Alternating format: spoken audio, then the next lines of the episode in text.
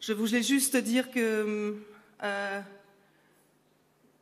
je suis heureuse d'avoir fait un film parce que c'était, je suis allée voir mes producteurs en proposant une série et ils m'ont dit tu devrais peut-être faire un film. Donc je suis heureuse d'avoir fait ce film avec vous et hum, voilà. Mais ce soir, vous me donnez la parole et je ne peux me contenter d'évoquer la joie que je ressens. Cette année, le pays a été traversé par une contestation historique, extrêmement puissante, unanime, de la réforme des retraites. Cette, contestation a été niée et réprimée de façon choquante. Et ce schéma de pouvoir dominateur de plus en plus décomplexé éclate dans plusieurs domaines. Évidemment, socialement, c'est là où c'est le plus choquant, mais on peut aussi voir ça dans toutes les autres sphères de la société, et le cinéma n'y échappe pas. La marchandisation de la culture que le gouvernement néolibéral défend est en train de casser l'exception culturelle française.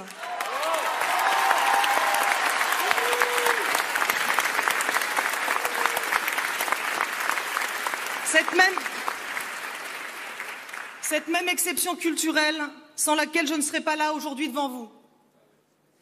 Ce, prix, je le dédie à toutes les jeunes réalisatrices, à tous les jeunes réalisateurs et même à ceux qui, qui aujourd'hui n'arrivent pas à tourner. On se doit de leur faire de la place, cette place que j'ai prise il y a 15 ans, dans un monde un peu moins hostile et qui considérait encore possible de se tromper et de recommencer.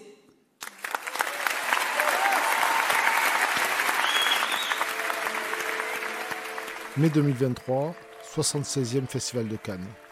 C'était un extrait du discours de la cinéaste Justine Trier lors de la remise de la Palme d'Or pour son film Anatomie d'une chute.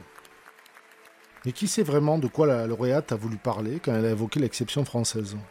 En tout cas, il était difficile d'en connaître tous les fondements avant la publication en octobre dernier du livre de l'historienne Annie Lacroix-Rise intitulé Les origines du plan Marshall ou Le mythe de l'aide américaine. C'est un livre qui est paru aux éditions Armand Collin, un livre de 419 pages, équipé de 143 pages de notes et de références, où l'historienne aguerrie est retournée dans les archives des accords Bloomberg et des négociations qui ont précédé. Des négociations qui ont lieu entre les États-Unis et la France à la sortie de la Deuxième Guerre mondiale. C'est une histoire qui a déterminé l'existence même du cinéma français, aujourd'hui à nouveau menacé par le double discours du pouvoir néolibéral qui cède peu à peu du terrain aux tentatives d'invasion des grosses plateformes américaines, dont la plus hégémonique est Netflix. Dans cette nouvelle série de podcasts des mutins, nous allons donc entrer dans les passionnants détails du méconnu plan Marshall, comment Léon Blum et les dirigeants de l'époque ont été roulés dans la farine, comment le monde du cinéma français a résisté à la disparition, autant d'éléments historiques qui devraient nous amener à toujours nous méfier des tentatives sans cesse renouvelées de détruire l'exception française. L'historienne Annie lacroix va nous expliquer tout ça à travers quatre épisodes. Premier épisode, la naissance d'un nouvel impérialisme. La doctrine Monroe des années 1820, c'est très simple, c'est que l'hémisphère euh, occidental, enfin l'Amérique, est une zone qui relève de la responsabilité des États-Unis, nord et sud. C'est ça la doctrine Monroe. Et par conséquent, qu'aucune force rivale ne peut s'y installer. C'est donc une revendication de monopole strict. Et euh, le, développement euh, impérialiste euh, général a été caractérisé, loin de moi l'idée de l'idéaliser et de dire que l'impérialisme antérieur était sympathique, mais comme s'était développé au XIXe siècle des impérialismes, j'allais dire de force subégale, ou en tout cas des impérialismes forts et des impérialismes moyens, avait dû s'instituer dans la course aux colonies, dans ce qu'on a appelé la course à l'Afrique, euh, le dépeçage de l'Asie, etc., une espèce de modus vivendi, c'est ce qu'on appelle l'attribution des zones d'influence, alors dont, il y a un exemple célèbre et beaucoup d'exemples, c'est-à-dire par exemple la, conférence de Berlin de 1886, au cours de laquelle euh, tous les grands impérialismes qui se taillent en pièces l'Afrique décident euh, de se répartir le bassin du Congo. Alors c'est Léopold II qui a le gros morceau, c'est la Belgique qui a le gros morceau, mais il y a des petits morceaux pour tout le monde.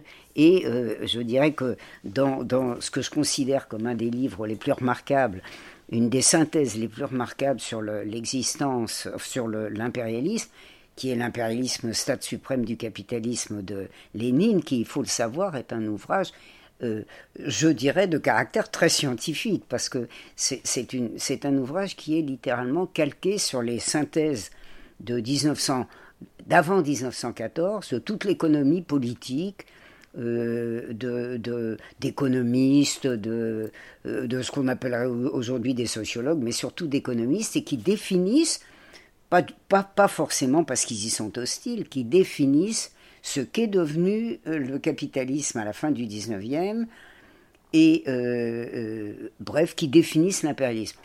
Lénine montre très bien, ben, il écrit en 1916, il montre très bien comment on est passé d'un impérialisme de, répartition. Bon, bah, tu prends ça, mais moi je prends ça. Donc finalement, d'attribution de zones d'influence à un capitalisme, la crise s'aiguisant à la fin du 19e ou au début du 20e. Elle s'aiguise terriblement d'ailleurs à nouveau au début du 20e. Je rappelle que c'est la première grande crise du capitalisme qui a démarré en 1874 et qui n'a été partiellement, mais qui, n'a été liquidée que par la guerre de 14. Et donc, on a été des années 70 aux années 1900, euh, euh, où c'est vraiment déployé la, totalité de la conquête impérialiste du monde. Euh, on s'est trouvé dans une situation où on passait d'une transition de, paix négociée euh, à des conflits et à des conflits de plus en plus importants, puisqu'on arrive aux guerres, euh, aux guerres qui préparent la guerre mondiale, hein, ces fameuses guerres balkaniques. On se bat dans les empires. Euh, la France et l'Allemagne, voilà, en Tunisie, en Afrique du Sahel, etc. Et puis on arrive à la guerre. Mais on a finalement vécu sur une sorte d'attribution entre euh, impérialisme d'importance inégale euh, qui, permettait un bout pour tout le monde, y compris d'ailleurs pour l'impérialisme allemand qui a commencé très tard, hein, qui, s'est déployé à partir de 1800, des années 80. Les États-Unis, c'est pas ça. C'est-à-dire que les États-Unis, c'est une revendication euh, qui, j'allais dire, monroïse le monde. Donc quand les États-Unis, en 1899, émettent ces fameuses notes, euh, qui sont des notes sur la Chine, hein, en disant aux Européens, vous êtes bien gentils, vous êtes tout, attribué, vous allez euh, nous, me faire le plaisir de dire que tous nos droits sont respectés. De, déclaration en déclaration, il est clair que ce dont il s'agit, c'est que aucune sphère de l'univers ne doit échapper aux États-Unis. Et c'est cette revendication d'économie, d'hégémonie, pardon, qui n'est pas connue aujourd'hui, parce qu'elle est totalement contradictoire avec, je dirais, le rôle euh, euh, culturel, le rôle politique qu'exercent les États-Unis, qui sont, on le sait, le, parangon de, de, la démocratie, euh, qui n'intervient ici ou là que pour établir la démocratie là où elle est menacée ou là où elle n'existe pas dans lequel le cinéma va jouer un rôle. Après, bien sûr, en plus de propagande. Mais là, restons sur l'économie de la chose et sur euh, comment cette influence et cet impérialisme se, se développent.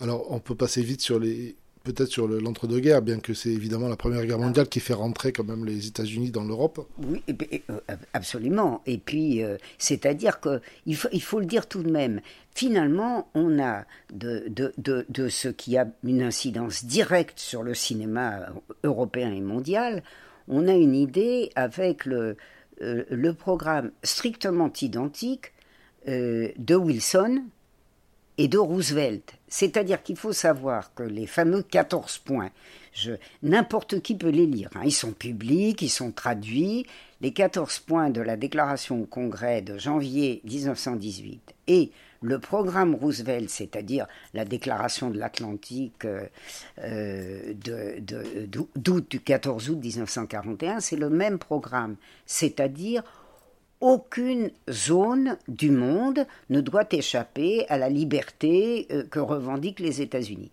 C'est une liberté commerciale, mais c'est une liberté commerciale, de fait, évidemment, une liberté d'investissement des capitaux partout, euh, mais c'est une liberté commerciale qui est évidemment très disproportionnée. Euh, en apparence, les États-Unis disent nous voulons des marchés libres totalement libre, sans droit. La réalité, c'est que les États-Unis, comme tous les pays qui sont déployés à l'époque de l'impérialisme, c'est un pays euh, qui, qui s'est entouré d'un mur douanier, d'un véritable mur douanier, et d'un mur douanier qui a été terriblement, terriblement aggravé dans les années 1930, qui est d'ailleurs, il faut le signaler pour le cas français, euh, une étape extrêmement importante de la conquête du cinéma français, puisque euh, l'accord commercial qui est signé le 6 mai 1936, qui est un accord commercial sur le général, est un accord commercial sur le cinéma.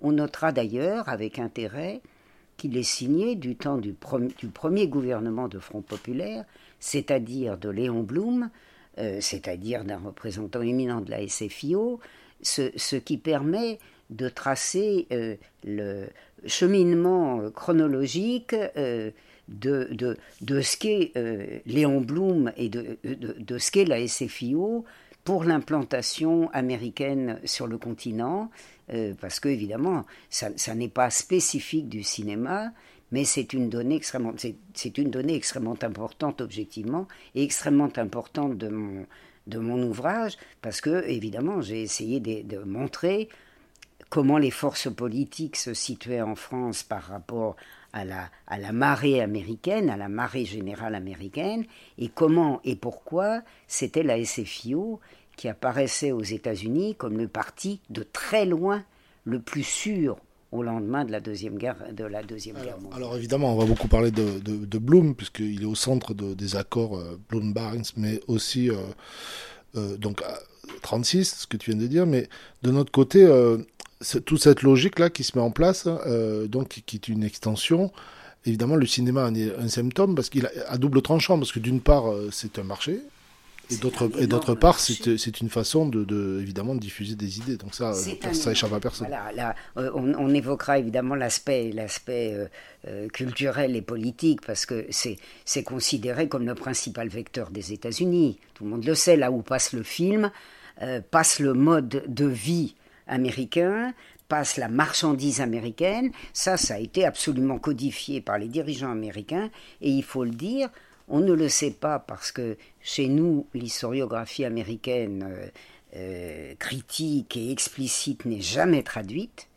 Euh, tous les spécialistes américains du cinéma ont montré que Hollywood avait été un des vecteurs essentiels de l'impérialisme américain en général, pas seulement pour vendre des films, pas seulement pour vendre euh, des choses mignonnes, des articles divers, mais, mais, mais de l'armement, mais des avions, mais de tout. Et, et ça, c'est une dimension qui est complètement ignorée chez nous. Alors il faut le dire, cet accord commercial de mai 1936, signé du temps de Léon Blum, est un accord qui est terrible sur le cinéma. C'est un accord léonin sur le cinéma. Parce qu'on sait que dans, l'entre-deux-guerres, le cinéma, les, États, unis occupent, c'est vrai, une part de plus en plus considérable dans le cinéma mondial, mais il y a le cinéma allemand qui a un rôle euh, euh, considérable, il y a le cinéma français qui a un rôle considérable et qui a eu un rôle pionnier absolument déterminant, puisque les États-Unis, euh, inaugurant depuis le XIXe siècle une, une conquête de, une politique de conquête des cerveaux, hein, ce qu'on a appelé, ce qu'ils appellent le brain drain. Euh, ils ont pratiqué la conquête des cerveaux, on le sait, aussi en matière de cinéma, puisqu'il y a toute une série de, des, extraordinaires fondateurs du cinéma européen qui se sont retrouvés euh, aux, États-Unis. Et donc l'accord le, l'accord commercial de 36 est terrible. Et il faut le savoir, la France, les dirigeants français, euh, ou en tout cas un petit moment, euh, caressent l'espoir de corriger et d'améliorer ce catastrophique traité, euh, commercial, oui, de, de mai 36, parce que sur un marché limité, mais enfin moins limité qu'après-guerre, sur un marché, il faut le rappeler, qui est caractérisé par la double diffusion des films. Car avant-guerre, quand on va au cinéma, on voit deux longs métrages. Hein. on parle aujourd'hui du temps que les gens passent devant les écrans, mais c'était quand même une équipée d'aller au cinéma. Bon, deux films. Ça faisait 300 films par an en, France. Euh, sur ces 300 films par an, alors qu'il existait un cinéma français, euh, les États-Unis euh, avaient revendiqué plus de la moitié, c'est-à-dire par l'accord au moins 180 films. Il faut... 36. Mais oui. Donc, au contraire de ce qu'ont expliqué certains historiens curieusement complaisants, je dis curieusement complaisants, car on a le droit d'être complaisant, mais pas au prix, je dirais, de la distorsion de la réalité, euh, qui ont expliqué que c'était un, euh, que, c'était un, excellent accord et que euh, euh, il s'agissait pas du tout, évidemment, à l'origine. D'abord, d'abord, les milieux français seraient venus négocier à Washington, finalement assez ignorants de l'affaire. Tout le monde se, enfin, tout le monde peut se douter, en faisant bien marcher sa cervelle, que c'est faux parce qu'il y a des milieux du cinéma en France, par conséquent, ils avaient étudié le problème. Ils avaient des contacts avec les, ministères qui eux-mêmes euh, étaient occupés par l'affaire. Le ministère du Commerce, le ministère des Finances, enfin tous les ministères économiques. Euh, et puis, il y a une réalité euh, qui est particulièrement appréhendable dans la Deuxième Guerre mondiale et dans la suite, c'est que le milieu du cinéma lui-même, le milieu des techniciens et même, et même les acteurs sont en France euh, un milieu combatif, assez combatif, euh, particulièrement bien informé et particulièrement exigeant, euh, demandant évidemment à des gens qui ont des intérêts contradictoires, ces salariés euh, on, travaille pour des gens qui ont des intérêts euh, contradictoires avec les leurs, mais ils font pression sur ces gens. Donc ces milieux du cinéma qui, euh, même dans un cadre allemand, avaient euh, je, surtout qu'on me comprenne bien, hein. je, suis aussi spécialiste des relations économiques franco-allemandes. Je, ne cherche pas du tout à dire que euh, le temps de l'UFA était un temps béni euh, sous l'occupation, ça va de soi. Mais les Allemands avaient eu, qui travaillaient beaucoup avec les Français avant-guerre, avaient eu l'intelligence de contrôler ou de tenter de contrôler le cinéma euh, le, cinéma français en lui laissant une, une, certaine, euh, une certaine liberté d'intervention, toutes, choses égales d'ailleurs, bien sûr. Et il faut le savoir, dans les milieux du cinéma qui étaient déjà confrontés dans l'entre-deux-guerres avec une, une, tutelle américaine grandissante, euh, l'occupation a été, une, je dis bien, une relative période d'autonomie pour certains réalisateurs. On est bien d'accord, hein. les juifs étaient exclus, euh, ce qui faisait quand même beaucoup de monde dans le cinéma. Mais euh, le, le, responsable nazi se disait que pour contrôler le cinéma, il fallait euh, laisser quand même une, des possibilités aux cinéastes maintenus de travailler. Tavernier le montre très bien dans son film sur la Continentale. Exactement. C'est-à-dire qu'on a pu faire des films extraordinaires qui, qui ne correspondaient pas du tout aux, méthodes américaines, puisqu'on le sait bien, euh, dans, dans, le cinéma américain, qui est un cinéma financiarisé, industrialisé à l'extrême, ce sont les milieux dirigeants qui font le film. Ce, ne sont ni les acteurs qui ont de l'initiative, euh, ni, ni les metteurs en scène. Alors, on était dans une situation commerciale qui était dramatique qui était d'autant plus dramatique, et il faut le dire, les milieux français du cinéma ont été particulièrement bien informé et ont particulièrement bien informé le sommet de l'appareil d'État. La thèse qu'on a voulu nous faire agréer entre les années 70 et 80 du XXe siècle est une thèse entièrement fausse, c'est-à-dire la bande de bonnets qui arrivent à Washington, qui ne sont pas informés du dossier, et puis qui signent finalement, qui acceptent n'importe quoi parce qu'ils euh, ne sont pas informés, pas du tout. On, se trouvait en 1945 dans une situation particulièrement difficile. Pourquoi? Parce que la double programmation avait disparu. Il n'y avait plus de double programmation.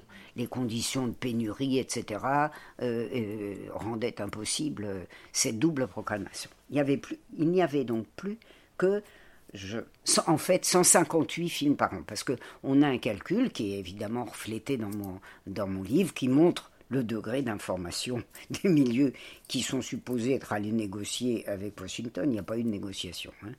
Euh, tout était chiffré, c'est-à-dire, grosso modo, un peu plus de 150 films par an, soit la moitié des films antérieurs. Et, disaient les milieux commerciaux, financiers français, j'entends les milieux étatiques, nous sommes tenus au surplus de réserver une part un peu plus, importante euh, au cinéma étranger. D'abord, le cinéma étranger s'est développé, parfois d'ailleurs à la faveur de la guerre ou de l'immédiate avant-guerre. Le cinéma soviétique, on n'en reviendra pas, mais quand même, le cinéma soviétique, je rappelle que l'Union soviétique était un allié euh, officiel de la France au sortir de la Deuxième Guerre mondiale, les Anglais, dont le cinéma s'était beaucoup développé, donc il fallait, disaient nos textes, euh, nos textes officiels, enfin nos, textes gouvernementaux, pas officiels parce que la population ne les connaissait pas, euh, il est indispensable que nous réservions sur ces 150 films annuels euh, une part grandissante à nos alliés, notamment les soviétiques, bon ça ils n'y croyaient pas, mais enfin ils l'écrivaient, et, les Anglais. Et puis, euh, nous avons, à travers l'Europe, beaucoup d'acheteurs. Nous avons les Belges, les, Suisses, enfin les uns les autres. Et ces gens, il faut aussi leur accorder, ils ont un cinéma, il faut aussi leur accorder une part.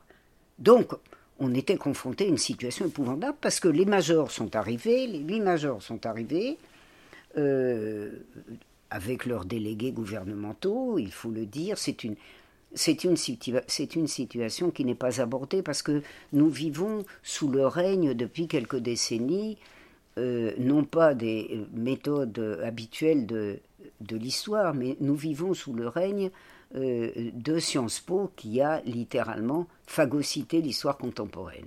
Et euh, vous avez là des, des interlocuteurs politiques, sont toujours politiques, qui sont désincarnés, qui n'appartiennent à aucune classe sociale, qui ne représentent, je dirais, qu'eux-mêmes, euh, et qui, euh, quand ils sont politiques, sont d'une autonomie remarquable, parce qu'il est bien connu que euh, les partis sont remarquablement autonomes. La réalité n'est pas ça.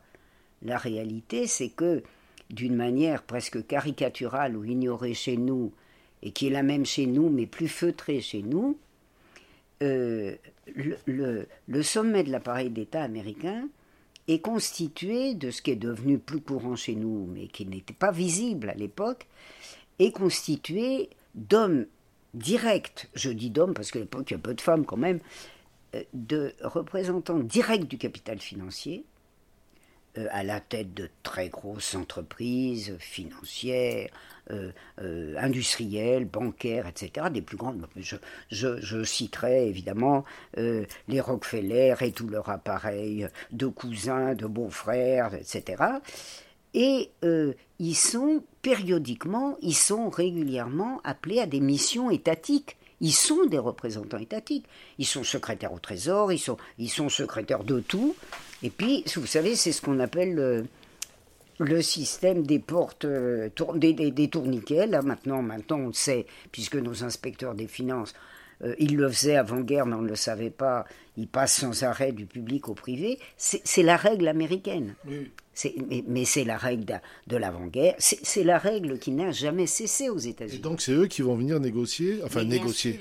mais bien sûr, c'est-à-dire. Alors parle-moi de cette négociation. Négocier comment? Parce que c'est pas vraiment une négociation. C'est une négociation. Alors ça, ça évidemment, mon, mon, mon livre le montre. Euh, en particulier parce que mon livre est parti d'un cobaye qui est le cobaye britannique, euh, euh, je dirais, dont, dont, l'état récent, illustré par la remarque fort acerbe d'un journaliste de la BBC à propos d'un Premier ministre qui, était un Premier ministre travailliste, avait, utilisé à l'époque de la guerre de l'Irak euh, cette expression euh, un peu, un peu aiguë, si je puis dire, de caniche.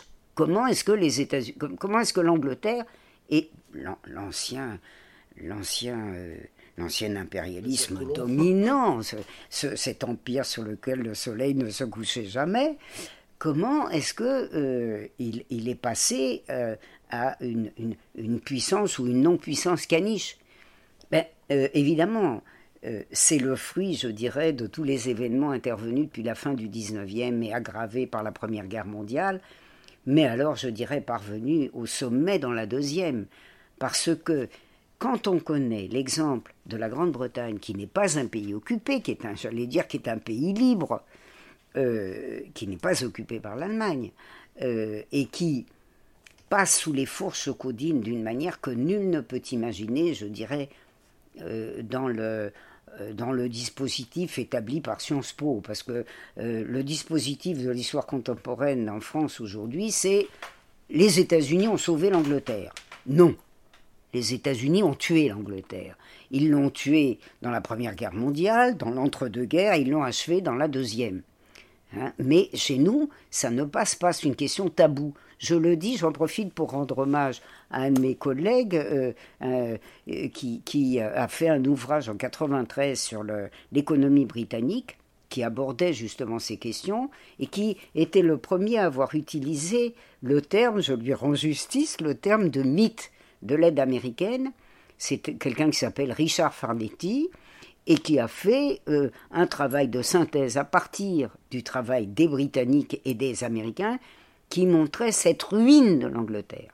Et cette ruine de l'Angleterre, elle est passée par, je dirais, un déshabillage commercial et un déshabillage capitalistique inimaginable. Pour l'imaginer, il faut le décrire. Et donc, évidemment, l'Angleterre a connu la même bérésina cinématographique que nous. Je dirais même en pire. Parce que, en France, la résistance intérieure a été plus forte. C'était le premier épisode de la conquête américaine du cinéma français avec Annie Lacroix qui continuera dans le deuxième épisode. Le cinéma, c'est nous.